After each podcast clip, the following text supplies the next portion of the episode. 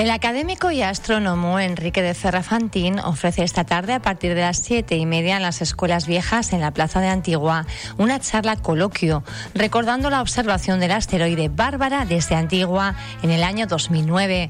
Una forma original de conmemorar hoy el Día Mundial de los Asteroides. Buenos días, Enrique. Muy buenos días.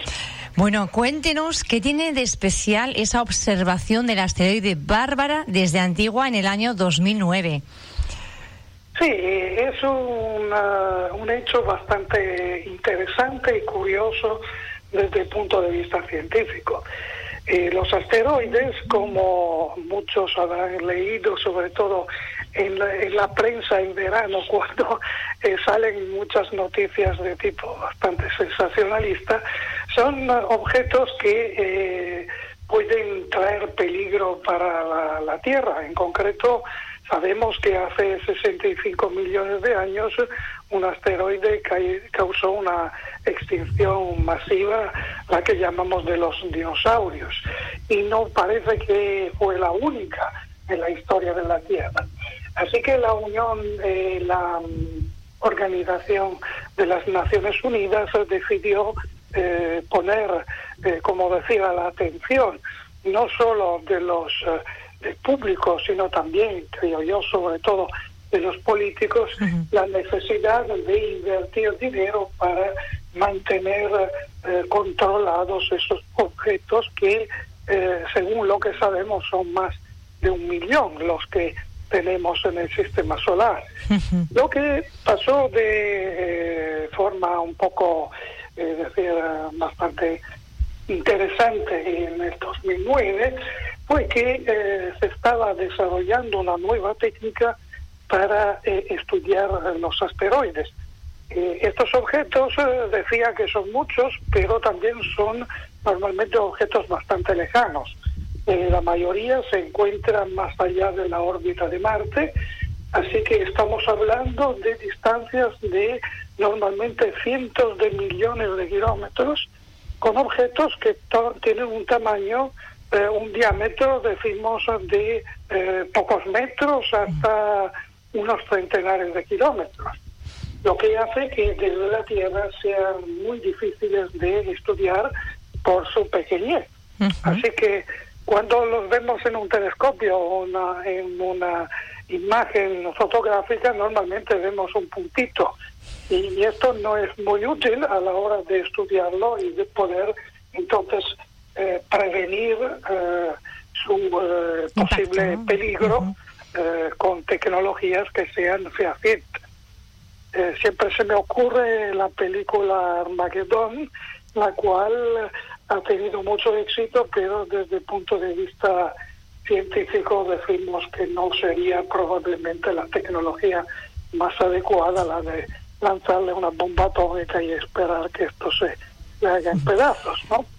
Por lo tanto, este este problema de cómo estudiar un objeto pequeño y a que tanta distancia, sí, que está normalmente fuera del alcance de, de, nuestra instrumentación desde la Tierra, nos queda solo la solución de enviar sondas, como ya se ha hecho, pero son muchos los objetos y muchos son también eh, las distintas clases de objetos, es decir, que no son todos iguales. Entonces se desarrolló una técnica por parte de la em, de la Agencia Espacial Europea y más bien también de los observatorios eh, de la eh, que están en Chile, entonces de la em, Observatorio Europeo del, del Sur, la, la IS sí, eh, para, para eh, ver si había alguna forma alternativa de, de estudiar el tamaño y, y, la forma de los asteroides. Y se descubrió una cosa bastante interesante que es esta, que de vez en cuando eh, ocurre que un asteroide eclipsa una estrella. Eclipsa quiere decir como lo que le pasa a la luna cuando pasa delante del sol, que vemos esta eclipse de sol, o al revés, cuando la Tierra tapa la luz del sol que llega a la luna, que vemos la eclipse de luna. son fenómenos que son mucho más evidentes. ¿no? En el caso de los asteroides, se trata de que en un determinado momento se tapa la luz del, de, la, de la estrella por parte del asteroide y esto causa una especie de, de sombra que vemos eh, en la Tierra, en nuestro caso, que nos permite eh, determinar la dimensión y también el perfil de este objeto, que son ambos eh, informaciones muy muy importantes si se van a añadir a, las que ya se pueden recabar desde otro tipo de, de estudios. Y esto fue precisamente lo que pasó en 2009 y cuando un grupo de científicos eh, de varias universidades y observatorios de Francia eh, estudiaron este asteroide que llamamos Bárbara, el número 234, el cual iba a atacar una estrella no visible a simple vista de la constelación del unicornio, que está en la zona de Orión y tuvimos la, la, suerte que esto se iba a ver solo desde el norte de Fuerteventura. Así que organizaron una expedición. ¿Cuántos científicos vinieron? ¿Cuántos científicos vinieron a Fuerteventura a estudiar este asteroide Bárbara? Sí, fueron cinco personas que vinieron a Fuerteventura y, y estas personas se instalaron precisamente en un eh, conocido hotel rural de la corte en Antigua, donde pusieron su base, que lo que, entre otras cosas, a mí me venía muy bien porque vivo al lado. Así que se pusieron en contacto con, conmigo y con otras personas para organizar una especie de campamento base desde donde instalar una serie de aparatos que se instalaron a lo largo de toda la isla y en la noche, creo que era del 5 de octubre de este año 2009, tuvimos la suerte que el cielo estaba totalmente despejado. Y pudieron observarlo con toda la garantía. Sí, exactamente. Y pudimos eh, observar el fenómeno, la desaparición de, de la estrella, que fue un momento realmente espectacular, por lo menos para nosotros.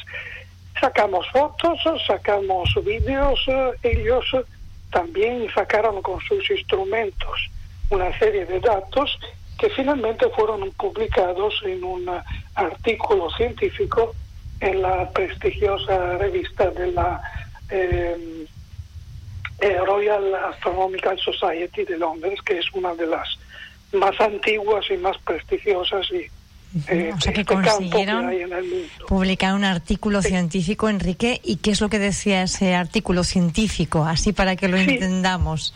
este, este, artículo científico eh, iba más allá de lo que les estoy contando, porque unida a otras eh, observaciones que pudieron hacer desde los telescopios del VLT en el Chile, eh, vieron que este asteroide tiene una característica muy importante y, rara, al parecer, que es que realmente no es un, asteroide, sino que son dos cuerpos que están pegados entre ellos. Es decir, una especie de asteroide doble, aunque la palabra asteroide doble no es correcta porque se suele indicar dos objetos que orbitan uno alrededor del otro, sino que este fue indicado como el primer eh, ejemplo de una nueva clase de asteroides que, que llaman los barbarianos traducido al español.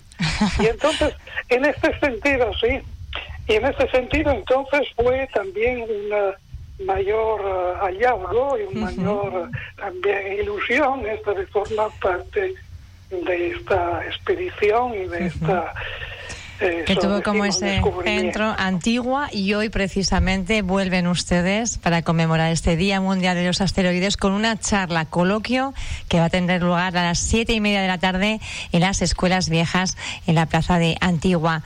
Enrique de Ferra, un placer escucharlo y conocer además, bueno, pues eh, acontecimientos que muchas veces pasan desapercibidos, pero que tienen eh, también su importancia en el mundo científico. Es un placer. Eh, le estaremos eh, viendo ahí a las siete y media. Gracias.